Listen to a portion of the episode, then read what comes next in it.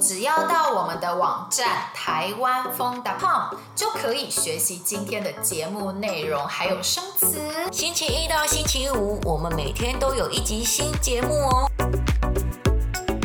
好，今天我们要来聊我们的退休计划。芳芳，你有没有什么退休养老的计划呢？养老的意思就是照顾变老的自己的意思。退休养老计划，我其实之前告诉你，我想要斜杠来研究做菜，当做菜老师，对不对？对。我觉得这其实就是我的退休计划之一。我觉得退休不应该从六十五岁开始，应该是从现在就开始计划还有安排。所以你觉得当做菜的老师也算是你的退休计划之一吗？对啊，还有我计划当料理老师十年嘛，那。当了料理老师十年以后，我想要做公益，就是当志工，帮助偏远的地方盖学校啊，或者是教他们一些有用的知识之类的，或者是研究如何保护海洋生态，研究环保。自然生态等等，我真的好多事情想做哦。那你说的应该是属于退休规划，但养老的规划呢？老了以后赚钱不容易耶，所以一定要有养老，也就是照顾好自己的规划。其实我现在开始在存股了。存股就是存股票，我每个月都买进一些股票，我打算可能以后五十几岁以后再慢慢的卖出我的股票。那除了股票以外，为了要分散风险，我决定要多元化投资。我也打算几年以后开始买入一些房产啊，买入一些公寓之类的。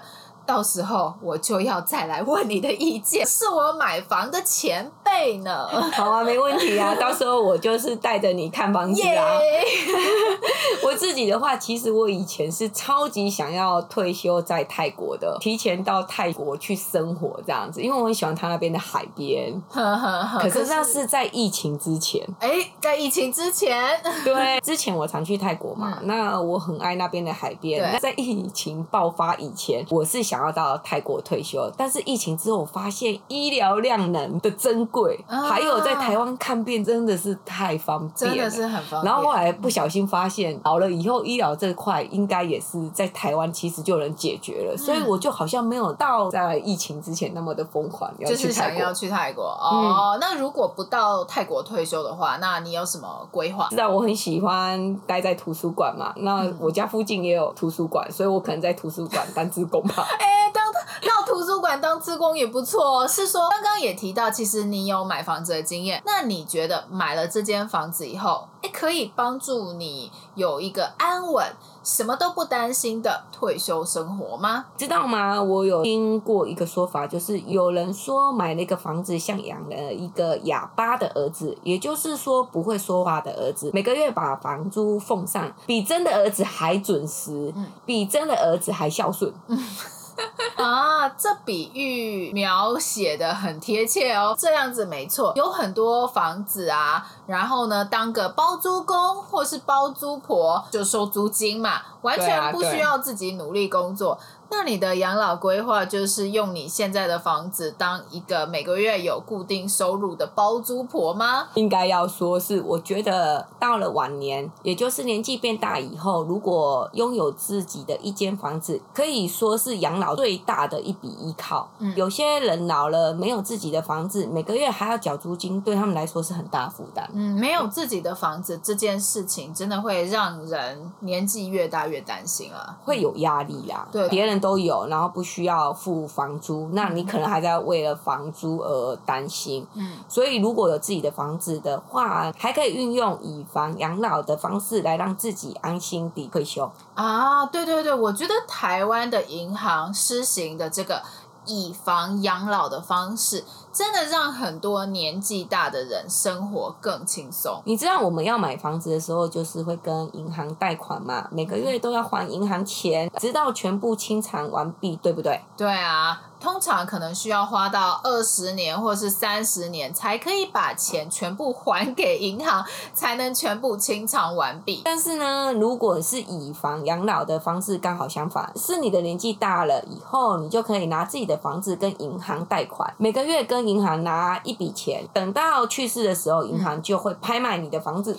哦，所以可能如果六十岁、七十岁啦，有自己的房子，可以用自己的房子向银行借钱，每个月领取固定的收入，对，作为自己的养老经费。对，这样其实也是很不错的养老方式，哎。对啊，所以我觉得有自己的房子很重要，不单单只是让你没有金钱上的烦恼，你知道吗？我之前听过一个非常有趣的退休养老规划。非常有趣的退休养老规划，也是跟买房子来养老有关的吗？也算是有关系啦。我之前在网络上看到，现在有人年纪大了嘛，虽然有钱有房子，可是生活很无聊，啊、然后就把房子租给年轻的房客，他们一起生活啊，一起过。哦，这好像是很不错的想法。年轻人没有什么钱，在台北租房子也不便宜嘛，所以如果年纪大的房东跟年轻的房客住在一起，或许是一个解决的办法哦。我觉得就是互相照顾啦。年纪大的需要有伴可以聊天，嗯、那年轻人需要有个地方可以住，就是互补这样子。嗯、而且如果一个地方住了有很多不同背景的房客，嗯、就可以有很多的不同的交流。嗯，我十八岁就离开家里，在外面租屋了，所以我有很多租房子的经验。我觉得在外面租房子真的可以认识很多不一样的人。我以前住在韩国的时候，我的房东是一对很可爱的韩国夫妻，年纪大概五六十几岁吧。我在那边也认识好多不同国家的人。哇，怎么会认识那么多不同国家的人呢？啊？嗯，因为这一对五六十几岁的韩国夫妻啊，他们虽然英文普通，但是他们非常非常热情。他们呢，哦，做了一个自己的英文网站，哦，介绍他们的房屋还有房间。如果有问题的话，嗯他们都会非常亲切的回复你，所以在那边念书的外国大学生啊，都会去那边住。哎、欸，我喜欢呢、欸、这个方式，我的房子也在学区，我可以这样做。刚刚说的一样，年纪大的人跟年轻人互相认识、互相照顾、互相陪伴。对对对，所以。我那个时候嘛，就是外国人在韩国的时候啊，就是他们非常非常用心照顾我们，准备好吃的菜请我们吃。如果我们在韩国有问题，也会亲切帮助我们。然后我们回国以后，也会写明信片送给他们，向他们表达我们对他们的感谢。它很像我们的以前有说去游学的时候那种 home stay 的 home 爸 home 妈那种概念，它好像也有点就是，它也其实也不算是照顾你，因为它是算是租给你，也是跟你收钱。可是那种感觉就是，它比陌生人就多了一份熟悉感。没错，没错。其实我虽然很向往房东和房客互相照顾的居住环境，嗯，但是我在录今天的播客以前，我查过了一些资料，我发现反应好像不是很好，欸，哎。反应不是很好，怎么说啊？就是说，很多人觉得房东可能规矩比较多，嗯、或者是房东觉得房客没有好好维护自己的房子之类的。哦，所以啊，这个很就住海边，管很多这样子。对对，所以不管是房东还是房客，我觉得其实都要慎选，就是要仔细的选，然后住在一起的时候。彼此的生活习惯一定不一样嘛，所以一定要彼此互相尊重了。欸，这很重要，讲到重点，嗯嗯，就是要互相尊重。对对对，你有什么退休和养老的规划呢？你觉得房东跟房客住在一起好吗？嗯、欢迎在我们的文章下面留言。希望你喜欢我们今天的节目。如果想要学习我们今天对话中的内容、生词和语法，一定要来我们的网站看看哦。台湾风 .com，我们明天还有一集新的节目哦，明天见，拜。